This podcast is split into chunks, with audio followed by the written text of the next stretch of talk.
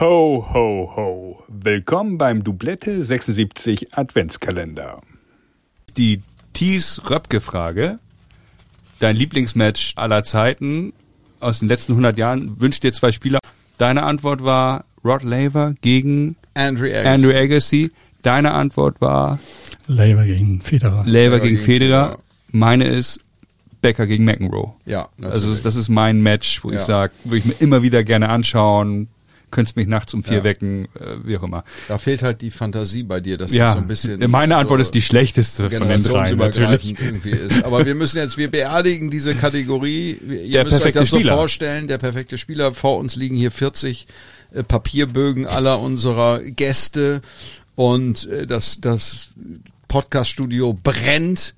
Wir, wir legen diese Kategorie in Schutt und Asche jetzt. Ja. Ähm, Es gibt mit- keinen würdigeren Absolut, Podcast-Gast absolut. Für, die, für dieses Thema. Los geht's mit dem Aufschlag. Ja, Was ist dein, wer ist für dich der, der, der beste Aufschläger oder die beste Aufschlägerin aller Zeiten? Kannst du dich noch dran erinnern? Würdest du heute das gleiche sagen wie äh, zu dem Zeitpunkt, als du unseren Fragebogen ausgefüllt hast? Manchmal ändert sich das ja auch. Obwohl, das ist noch nicht so lange her. Also ich würde immer noch Sampras sagen. Pistol Vorhand. Pete. Vorhand Alcaraz. Rückhand. Äh. FedEx oder was? Was habe ich da geschrieben? Federer. Habe ich geschrieben? Ja, Rückhand? kannst du auch noch ändern. Dann lasse ich so.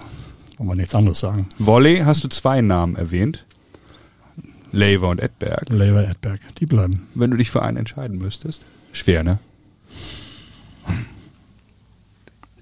Das ist ganz schwer. Das ist Also also, Labour- der Vergleich. Also die Labour hat beiden, so einen die anderen würden, also Volley wenn die gespielt. gegeneinander gespielt hätten, dann würden sich immer auf einem Meter gegenüberstehen. Ja. Also Ja, da ist- ne? springt ja kein Ball auf. also das ist schwer.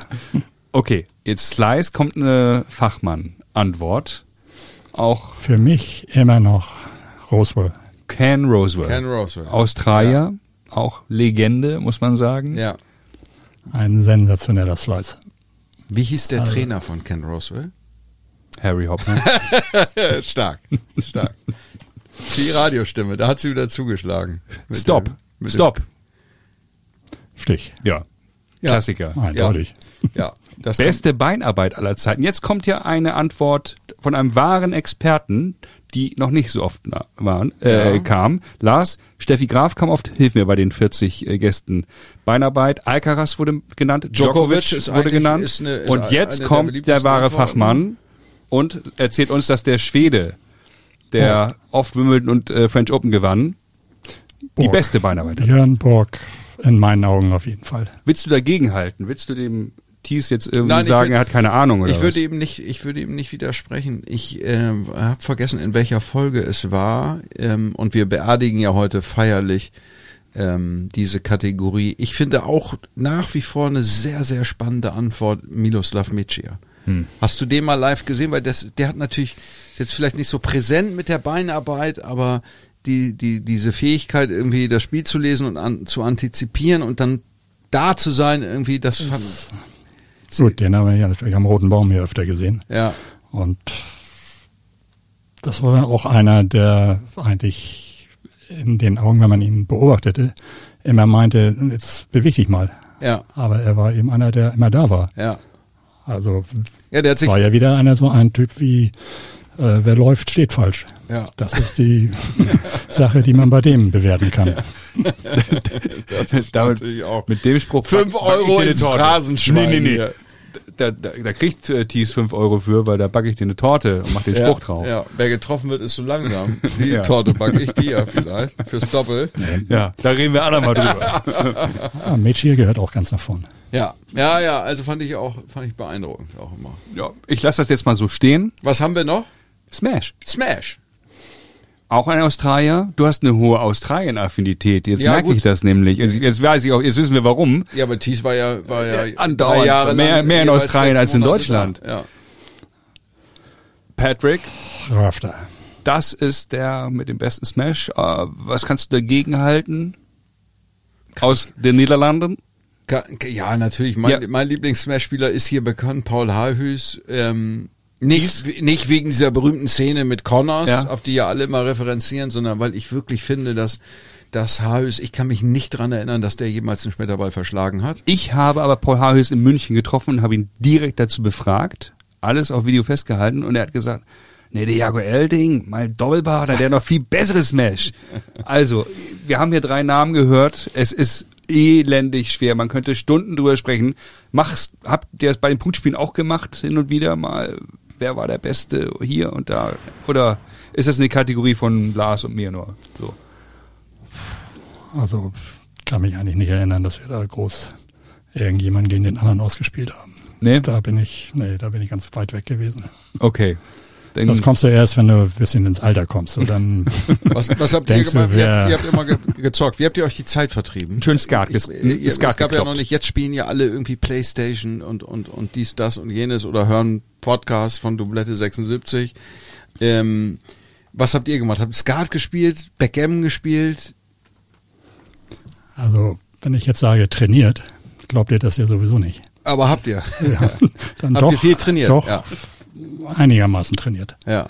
Also wenn wir in der Bundesliga-Zeit, da haben wir Punktspiel am, am Sonntag gehabt. Gut, dann wurde am Montag und Dienstag der Schläger nicht angerührt, aber so ab Mittwoch war dann wieder eben Training. Jeden, jeden Tag Jeden volles Tag. Rohr. Ja. Ja, gut, also, was man damals volles Rohr nannte. Also, aber es war schon viel, Zwei Einheiten am Tag? bestimmt. Ja, schon. Aber auch eher in der Richtung eben ein ausführliches Match und dann morgens bisschen Schlagtraining. Also mehr war es dann auch nicht. Ja, okay. Auch interessant. Also auf jeden Fall. Ich war immer einer, der nun nicht unbedingt eine halbe Stunde vor und Cross spielte. Das habe ich immer von anderen verlangt. Aber du wolltest ja nicht du, später. du sondern ich brauchtest hatte- Punkterhythmus für Ich dich. brauchte immer, sozusagen. musste was passieren. Matchhärte. Genau. Ja, okay.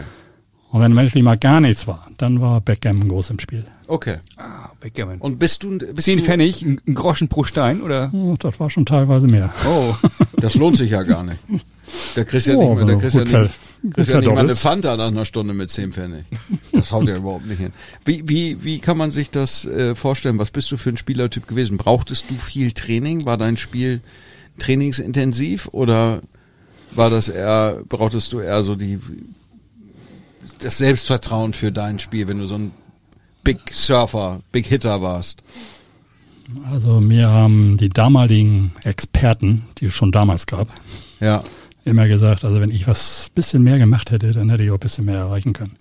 Aber die Zeit damals war anders als heute. Also für mich war es eigentlich das um die Welt reisen, nicht unbedingt dann nun überall viel Kohle verdienen, sondern überall zu sein Die und Erlebnisse. die Erlebnisse und die Welt zu sehen. Hm. Das war damals für mich eigentlich so das Ausschlagende und nicht da irgendwo Und ich meine, das war, da war Tennis sozusagen, war für dich das Vehikel, so einen Richtig. Traum zu leben und zu sagen, ich konnte äh, als junger Mann, äh, hab, äh, du hast unfassbar viel gesehen von der Welt, richtig. äh, Ich war übers Tennis. außer, außer in, in Russland war ich eigentlich überall. Also insofern habe überall sehr gute Bekannte. Da kannst du jederzeit vor der Tür stehen und dann wieder, oh, die sind auch teilweise bei uns. Ich habe in den 80er Jahren für Elmshorn immer einen Australier gehabt bei mir im Haus, der drei Monate bei uns lebte. Ja, okay. Also insofern, das ging dann immer Reihe um. Mhm. Meine zwei Töchter, die sind auch jeweils ein halbes Jahr in Australien gewesen Ja. und haben sich dort sehr wohl gefühlt. Oh. Und haben immer noch gute Erinnerungen und eben auch gute Freunde dort. Bist du selber noch manchmal in Australien? Wir haben, also meine Frau und ich haben Pläne, wieder rüber zu gehen. Das letzte Mal war 2005. Das ist Oh schon ja, eine okay. ganze Weile her. Das, Also das ist schon sehr eine lang. Ecke her. Damals war die, die WM in Perth. Da wollte ich nochmal hin und das hat gut geklappt. Und Da wir hast du waren gespielt? Vorher, da habe ich gespielt, ja. Ja, okay. Und dann waren wir vorher in Adelaide, Mhm. wo ich eben insgesamt über zwei Jahre lebte. Und da haben wir die ganzen alten Bekannten getroffen. Und waren bestimmt drei Wochen da und danach nach Geil. Perth rüber. Und da hatten wir eigentlich vorgehabt, ein bisschen Westaustralien hochzufahren mit dem Mhm. Auto nach Broome. Aber dann spielte ich plötzlich überraschend gut und dann mussten wir jeden Tag das Auto canceln. das war dann für meine Frau nicht so schön, aber für mich war es okay, Aber die freut sich ja auch, dann schönes Tennis zu sehen. ne? Ja? sagt sie jedenfalls. Das, ist das, Legendär. Ge- das ist das Geheimnis einer guten, einer guten Ehe. Man muss, man muss ab und zu auch mal so eine Notlüge einbauen wahrscheinlich. Wer weiß es schon so genau. Ähm, Was bleibt uns? Wir haben noch drei Themen. Ja, Tennis-fan.de. Ja. Da bitte ich darum, dass du uns gleich einfach mal erzählst, was erwartet uns da, wenn wir da auf die Homepage gehen. Und dann kurz über den DTB und Roten Baum Ja. sprechen. Was kann man da verbessern vielleicht, dass wir das Thema nochmal anreißen und dann das Ganze abrunden. Das wäre so meine Idee. Also fangen wir an mit www.tennis-fan.de. Was ist das, lieber Thies?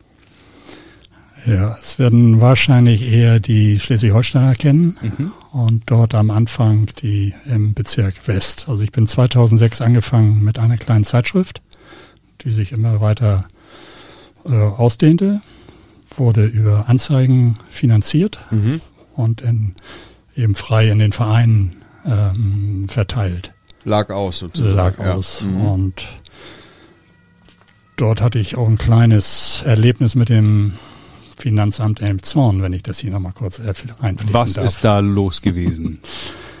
Ja, also das ging dann nach acht Jahren, bekam ich einen Brief. Und dort wurde mir ein, äh, wurde mir vorgehalten, ich würde einige Anzeigen nicht angeben, so wie es immer ist. Hm. So. Und das wäre eigentlich, äh, Sie hätten sich nun vorgenommen, alle Anzeigen zu verwerfen, Mhm. Mehrwertsteuer weg. Und ich müsste also nun 30, 40.000 Euro nachzahlen. Oh, Ja, und da war ich doch ein bisschen erstaunt, weil das in den ganzen Jahren nicht zusammenkam. Okay. Waren unter anderem die äh, Anzeigen von Michael Stich für seine Stiftung dabei und Michael hat nie irgendwas bezahlt. Mhm. Aber als ich das denen erzählte, das konnten die nicht glauben. Ist klar. Naja, und dann wollten die eben, machten Druck, wollten eben das Geld haben und dann bin ich dagegen angegangen und dann trafen wir uns mit dem Finanzamt vom Oberlandesgericht in Kiel. Uh, Oberlandesgericht Morgens direkt. direkt. Ui. Ja, wir sind, kommen da also an, ich mit meinem Steuerberater, setzen uns da draußen in, in den äh, Flur und warten. Dann kommen die drei Leute vom Finanzamt mit riesen Taschen, Ja. setzen sich auch hin. Nochmal eine Viertelstunde vergeht. Dann kommt, Tür geht auf, kommt ein Richter raus, relativ jung, Ja. und guckt sich um, kommt zu mir und sagt laut, Herr Röpke, schön, dass ich Sie heute sehe. Ich soll Sie von meiner Mutter grüßen. Die hat früher immer so gerne bei Ihnen zugeguckt. Also das wollte ich Ihnen noch mal ganz kurz sagen. Und zum Finanzamt noch, guten Tag. und am Abend gab es nicht 45, sondern 5000 zu zahlen. Okay. Das war eine Begrüßung morgens, die habe hab ich jetzt immer noch so im Kopf. Ich soll sie von meiner Mutter grüßen. Also das war ein geil. schöner Anfang des Prozesses. ja. Aber ähm, Hm. letztendlich alles dann aus der Welt geräumt. Äh, Man hat sich irgendwie verglichen, um das abzukürzen. Und dann äh, muss man sich irgendwo in der Nee, Mitte da verglichen treffen. nicht, sondern der Richter hat nachher festgelegt, fünf- 5000 und das Ah. ist es. Ah, okay. Mehr kriegt er nicht. Okay. War natürlich toll. Und dann ähm, habt ihr äh, die Zeitschrift eben über viele Jahre rausgegeben. Jetzt habt ihr den Relaunch und auf der Homepage erwartet uns was? Ja, jetzt ist ja nun leider der Print-Status nicht mehr da vorhanden, Mhm. weil eben durch Corona wurden eben die, die Druckkosten so hoch, das Mhm. kann ja keiner bezahlen, wenn du es wirklich frei in die Vereine bezahlst, äh, verlegst. ja. Und deswegen werde ich jetzt mich voll auf die äh, Homepage stürzen. Die wird hoffentlich in der übernächsten Woche freigeschaltet. Mhm. Und das Ganze wird aber dann eher nicht so Richtung viele Ergebnisse und er hat äh, den und den geschlagen, sondern viele Hintergründe. Vor allen Dingen eben hier im norddeutschen Raum. Mhm. Und das Ganze unterlegt mit viel Fun. Also Tennis-Fan, Tennis-Fun. Mhm. Okay. So, und da habe ich, glaube ich, doch einiges zusammengeschrieben und ich hoffe, dass es dann an, zum Erfolg wird. Machst du die ganze Redaktion alleine? Die mache ich alleine, ja. Wow. Genau wie die Zeitschriften vorher. Unter anderem eben auch Tennis in Hamburg habe ich auch alleine gemacht. Wow, okay. Das heißt, du bist dicht dran an dem, was in Norddeutschland auf den Tennisplätzen passiert. Du informierst dich über, über Punktspiele, Turniere. und- Ich und- habe und mit den so. Vereinen guten Kontakt gehabt, mit den äh, ganzen Pressewarten. Ja, Und okay. teilweise auch so Private, die mir was zugeschickt haben. Mhm. Gar nicht so sehr, dass ich vor Ort bin, sondern die nach einer Weile haben sie es mir zugeschickt. Und Die das war beliefern natürlich dich. schon ganz gut. Ja, Und okay. Jetzt mit, mit äh, nur noch Social Media wird es auch nicht so sein, dass ich nun überall auflaufen muss, Mhm. sondern ich habe gute Kontakte, die dann über den Computer reinlaufen. Ja. Wobei ich gerne überall zugucke. Das Hm. ist immer noch der Fall. Und du guckst ja äh, nicht nur ähm, ja, am Roten Baum zu, sondern eben auch bei anderen Turnieren. Ähm, hast du da so einen Favoriten? Das ist so eine Frage, die Lars immer gerne stellt. das Lieblingsturnier. Also außer, Su- außer Sudan ähm, gibt es ein Lieblingsturnier auf der Welt. Und mit von dir? Live Classics in Uedersen. Die darfst du auch nicht nennen. Die Mannhagen Classics gab es auch nochmal. Aber das ist ein anderes Thema. Nee, schon international gerne. Und ihr meint das in den letzten 50 Jahren oder Ja, jetzt in den ja, letzten ja. Jahren? Nee, Die nee, kannst du, Alltime. kannst du dein All-Time-Favorite-Turnier. Wenn du sagst, und da würde ich jetzt gerne hin und Oh Mhm. zugucken. Gott, es sind doch einige. Ja. Aber für mich war immer, Australian Open. denke mal, Nee. ja gut, da war ich ja relativ kurz drin, deswegen konnte nicht unbedingt das. Aber in Perth. Perth Perth. war für mich eigentlich so das Turnier damals drüben. Ja. Weil das eine tolle Anlage gewesen. Mhm. Gut, australisches Wetter sowieso. Mhm, Viele, auch deutsche Spieler, die dann immer dabei waren. Das Westaustralien, oder? Westaustralien. Ja, meine ich doch, ja. Das, wenn ich, glaube ich, alles zusammenlegen muss, dann denke ich Perth. Für Und- mich. Und wenn wir auf den roten Baum blicken, was würdest du da ändern? Was würdest du da verbessern? Lars und ich, wir haben ein Special aufgenommen, haben da Manöverkritik geäußert über das Roten Baum-Turnier, haben positive Dinge erwähnt, haben aber auch zwei, drei Dinge erwähnt, die man anders machen könnte. Hast du da eine Idee?